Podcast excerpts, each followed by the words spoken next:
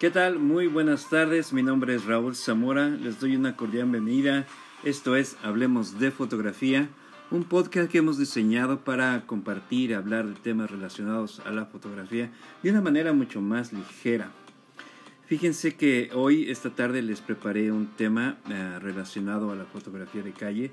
Especialmente hoy vamos a hablar de, de los lentes, que bueno, principalmente yo utilizo para hacer fotografía de calle. Una vez me preguntaban cuál es el equipo ideal para salir a hacer fotografía de calle.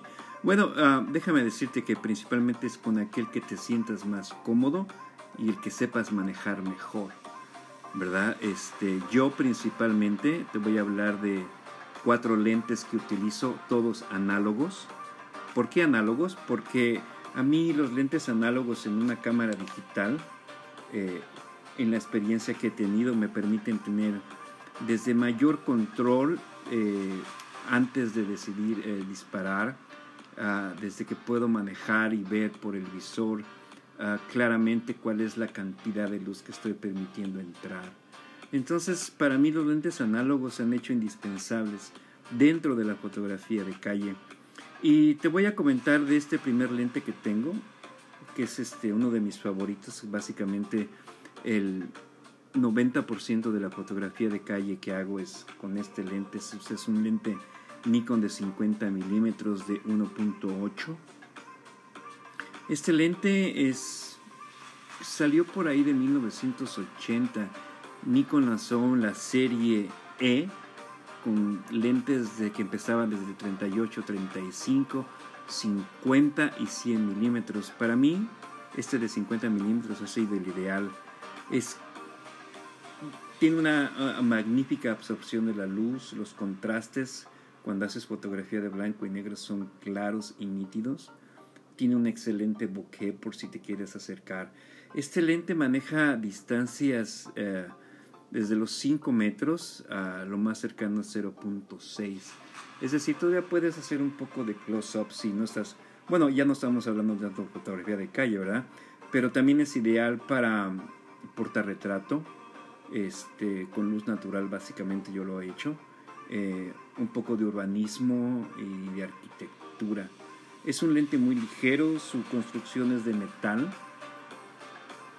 Muchos de estos lentes, eh, ahorita los puedes encontrar, uh, si vas a una tienda especializada lo vas a encontrar quizás hasta en un margen entre 70 y 80 dólares si tienes tiempo de ir a los mercados de pulgas o a los tianguis donde encuentras más barato, con suerte lo puedes encontrar no más de 45 dólares. A mí este me salió muy económico, te digo es muy práctico, es muy ligero, ya que lo montas en tu cámara, eh, es queda bien pegado a ella, es muy discreto, te decía. Uh, la discreción dentro de la fotografía de calle es esencial, no porque la fotografía de calle sea invasiva, sino básicamente porque eh, no llamas tanto la atención y entonces eh, puedes tú um, fotografiar el momento uh, decisivo, puedes fotografiar uh, con una mayor tranquilidad. Eh, y claro que si tu cámara no es tan, no tiene tanto ruido al disparar, pues eso es mucha ayuda mucho mejor. Y mi segundo lente, déjame lo desmonto este y voy a montar el otro. Yo también utilizo un lente eh, Yasica. Ahora te voy a decir, este, estos lentes, este lente Yasica principalmente, estamos hablando también de otros 50 milímetros con una apertura de 1.9, también de metal ligero, es un poco más grande, pero para estos lentes uh, Yasica tienes que usar un adaptador en especial. Yo uso cámara Nikon, entonces eh, algo que he descubierto con el tiempo es de que la mayoría de los lentes Nikon utilizábamos en cámaras de 35 milímetros hasta el día de hoy esos lentes pueden ser montados en una cámara digital como la mía o quizás también como la tuya. Pero lentes de otras marcas como este Yasica, tienes que conseguir un adaptador para poderlo montar en tu cámara Nikon o quizás en tu cámara Canon. Este lente a, mí me gusta mucho porque eh, tiene una mayor apertura, es excelente para landscape también para interiores, ya que eh, su apertura te permite tomar una buena nitidez de la luz. para la fotografía de calle también es muy ligero. Este lente fue producido por ahí de 1978 quizás. También es un lente que alcanza un precio alrededor de los 60 dólares. A los 75 quizás lo puedas encontrar. Yo lo recomiendo mucho, es muy bonito. Es un lente también muy ligero. Práctico. La única desventaja es que pues tendrás que poner un adaptador para ello. Eh, este otro lente que tengo aquí es un lente Vivitar angular. ¿Por qué, un lente angular? Bueno, uh, dentro de la fotografía de calle a veces quieres tomas más abiertas, con un mayor número de objetivos, a veces estás... Eh, yo lo he diseñado cuando estoy en las esquinas y quiero tomar un ángulo amplio de la gente, ya sea cruzando calle o en una parada de autobús donde quiero fotografiar a toda la gente que espera. Eh, este lente me ha hecho un buen trabajo. Este es un lente de 28 milímetros con una apertura de 2.5. Para días de luz es ideal. Nada más que el pequeño detalle con este lente es que este lente tiene una entrada de tuerca. Se les llama mount thread.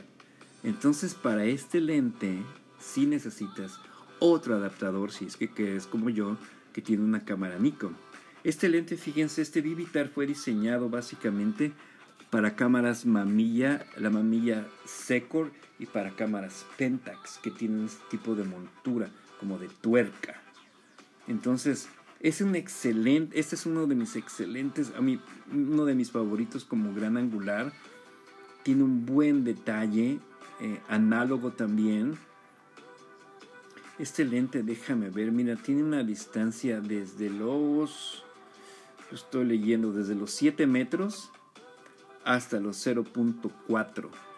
Entonces, si también te ah, quieres hacer un poco de fotografía, ah, digamos, más close-up, unas de flores, algunos detalles que encuentres en la calle como de puertas o de rajes, este lente también es, te da una mayor apertura y es ideal.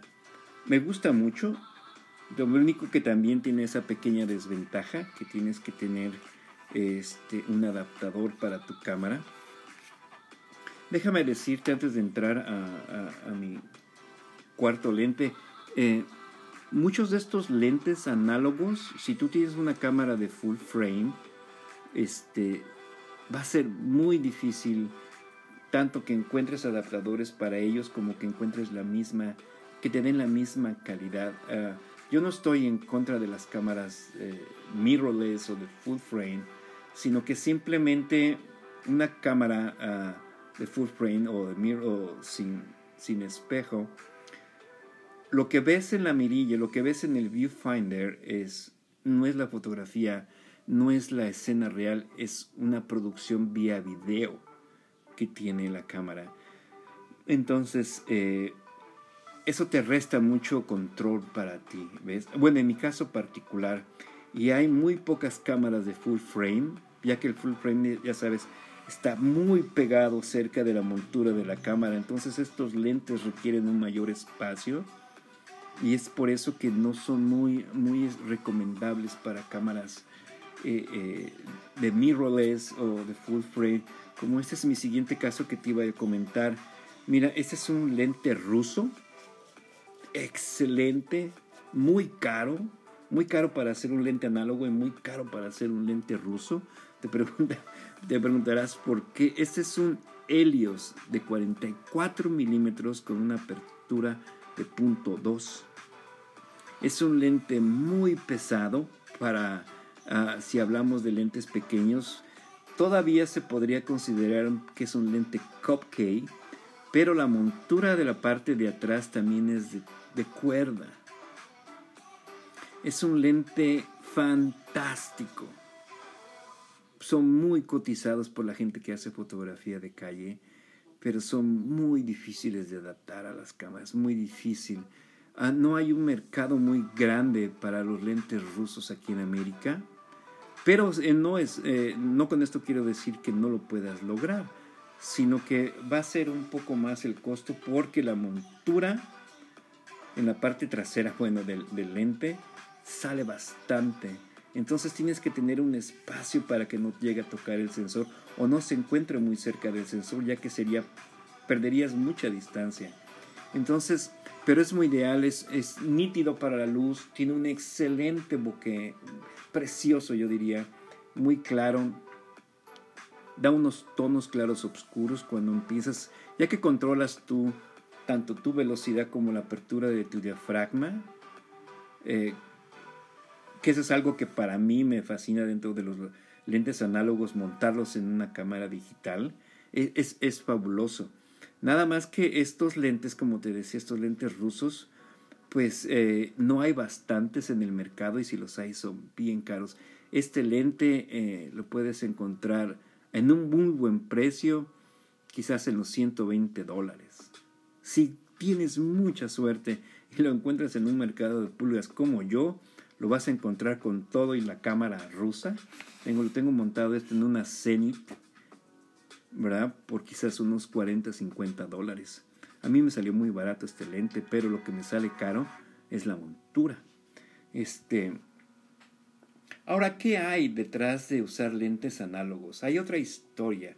Fíjense que eh, nos hemos dado cuenta, bueno, yo me he puesto a averiguar y, y mucha gente que ahora tiene cámaras digitales eh, se está dirigiendo hacia los lentes análogos y hay una razón muy sencilla, yo creo que es lo que llamamos, es una nostalgia fotográfica.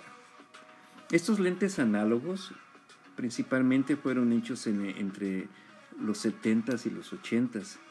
Y alguna vez platicaba con, eh, en una tienda especializada eh, en cámaras y equipos de fotografía.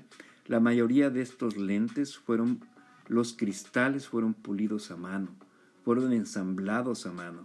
Y esto le da al lente una estructura más ah, definida, más fina, ya que las personas que los armaban eh, dedicaban eh, su trabajo a que el lente quedara terminadamente bien y fuera duradero. Entonces, eh, muchos de estos lentes, fíjense, siguen durando. Yo todos los lentes que les acabo de platicar funcionan completamente. No tienen eh, ni rayaduras, no, les no, no, han tenido la acumulación de hongo dentro de los lentes. Puedes decir que fueron compactamente cerrados. También les depende del cuidado que tú les des a tu equipo, ¿ves? Yo simplemente, mucho antes de fotografiar y cada que tengo tiempo, siempre les doy una limpieza, que es lo que lo más recomendable para que tus lentes se mantengan así.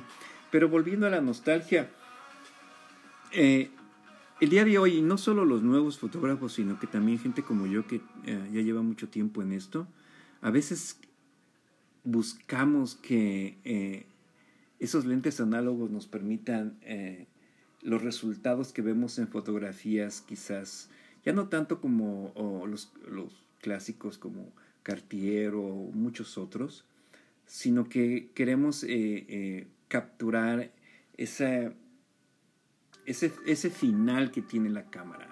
Y yo te quiero decir que desafortunadamente el lente no es lo que provee ese fin. Eh, el salir a hacer fotografía de calle con este tipo de lentes no te va a dar los resultados que les dio a otros fotógrafos en esas épocas hay muchos, hay muchas otras cosas que forman que una fotografía ah, de 1980 o anteriores a 1980 tengan esa nostalgia que nos atrae y principalmente en blanco y negro. Ah, podemos hablar del tipo de cámaras, ya que muchas de esas cámaras eran 35 milímetros, podemos hablar de que eh, tendríamos que analizar el tipo de film que ocuparon, eh, los químicos que fueron, que utilizaron para cuando se revelaron el, al momento de procesarlo, al momento de imprimir, ahí entran factores mucho más grandes que no, no, no se pueden eh, capturar nada más por la fotografía, sino que simplemente eh, al momento tú de imprimir, qué papel escogiste, el tipo de grado que, eh, el tipo de grano que decidiste este, utilizar, la distancia, también el, el, tiempo que le diste al negativo que estuviera a, la luz, que le permitiera que se, se imprimiera dentro del papel. Muchos de esos factores son los que realmente determinan una buena fotografía, no siempre el lente. A veces pensamos que el lente va a ser la magia eh, por tener lentes análogos dentro de tu cámara digital. Desgraciadamente no creo. Quizás podría estar equivocado, pero ya lo he tratado de hacer y, no. Eh, pero sí, si aún tienes la ventaja de volver a disparar eh, en, o fotografiar en 35 milímetros, pues aún todavía hay ciertos lugares, bueno, aquí en Los Ángeles, hay, varios lugares que todavía procesan eh, rollos de 35 milímetros, todavía puedes encontrar este, rollos para, ah, en blanco y negro de diferente ISO, que son ideales. Eh, créamelo, es increíble, pero siguen a la venta y siguen siendo uh, muy buenas ventas. Eh, es muy caro, eso sí. Estoy poniendo a montar mis lentes porque no quiero que se me llenen de polvo. Eh, pero básicamente estos lentes que te compartía, los puedes ver uh, uh, si abren ustedes eh, nuestro portal en Facebook, que es Hablemos de Fotografía. Me di la libertad de subir eh, fotografías de cada uno de los lentes de que acabo de mencionar. Esperemos que te den una guía. eso para mí lo que me ha funcionado eh, y lo que yo también he podido ver que varios de mis compañeros que hacen fotografía de calle en muchas partes, ese es el tipo, la medida de lente que utilizamos. Los ideales hay lentes mucho más pequeños, entre más pequeño mucho mejor. Es decir, los de 28 milímetros son súper codiciados y, de, y aún más pequeños todavía, pero siguen siendo, te digo, muy conocidos como los cupcake, lentes pequeños, ligeros, prácticos. Si tú tienes la suerte de encontrar, siempre revisa que funcionen, que eh, las, uh, el diafragma abre y cierre en todas sus, en todas sus medidas, en todas sus, sus f-stops que le llamamos, que no tenga hongos, porque una vez que tenga hongos ya va a ser muy difícil que lo puedas eh, limpiar y si te atreves a limpiarlo como una vez quise hacer llevar un lente a que me le dieran servicio y me convendría, me, me, salía más barato comprarme una cámara completa que me lo volvieran a limpiar. No es imposible, pero cuesta muy caro. Entonces, este, y ya que los tienes, límpialos con mucho cuidado. Eh, si no tienes mucho el conocimiento, si eres eh, la primera vez que escuchas eh, después vamos a hablar de, sobre el cuidado de los lentes, pero tienes, si no tienes mucho conocimiento, te sugiero que eh, investigues, que leas o que te metas en YouTube y veas cómo es eh, la manera correcta y los materiales que debes usar para limpiar tu lente.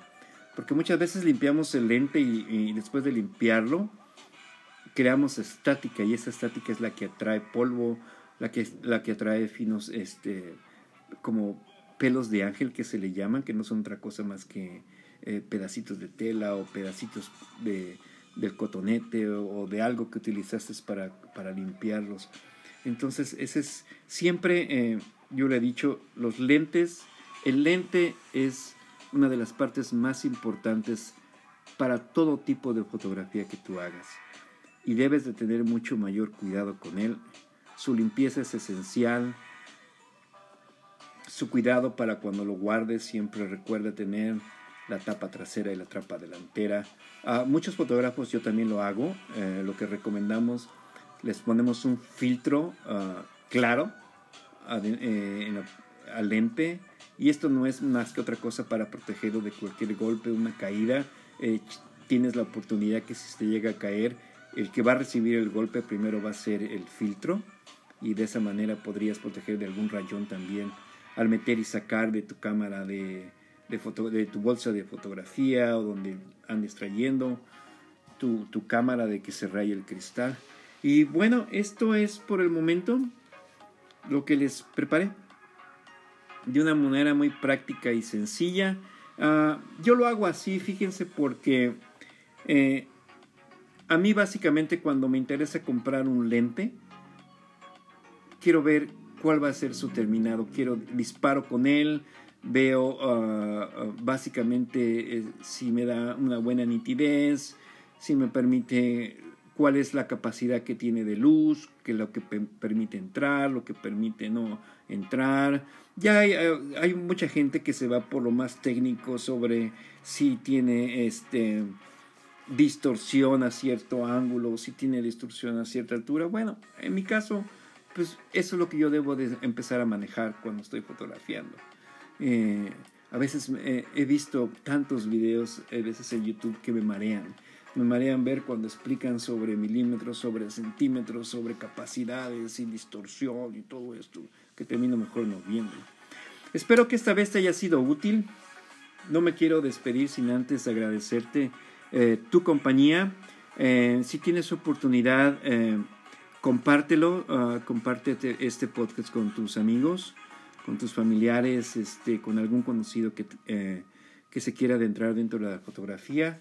Aquí estamos para servirle y también les quiero avisar que estoy en pláticas con una excelente fotógrafa española. Este, estamos ya ah, en los detalles por agendar cuándo y cuándo lo vamos a poder hacer y el tema en concreto para platicar con ustedes. Así es que no te despegues, eh, sigue en contacto con nosotros. Te recuerdo, ah, nos puedes encontrar eh, en nuestro portal de Facebook, Hablemos de Fotografía. Ahí voy a subir fotos de estos cuatro lentes de los que platicamos hoy. Nos puedes este, mandar un comentario. Eh, si hay algún tema que te interesa, con gusto lo podemos desarrollar y si tienes alguna duda de cómo contactarnos, también por ahí o por Messenger, este, em, en cuanto tengamos tiempo te respondemos. Claro que sí. Y, este, y pues seguimos en contacto, les recuerdo.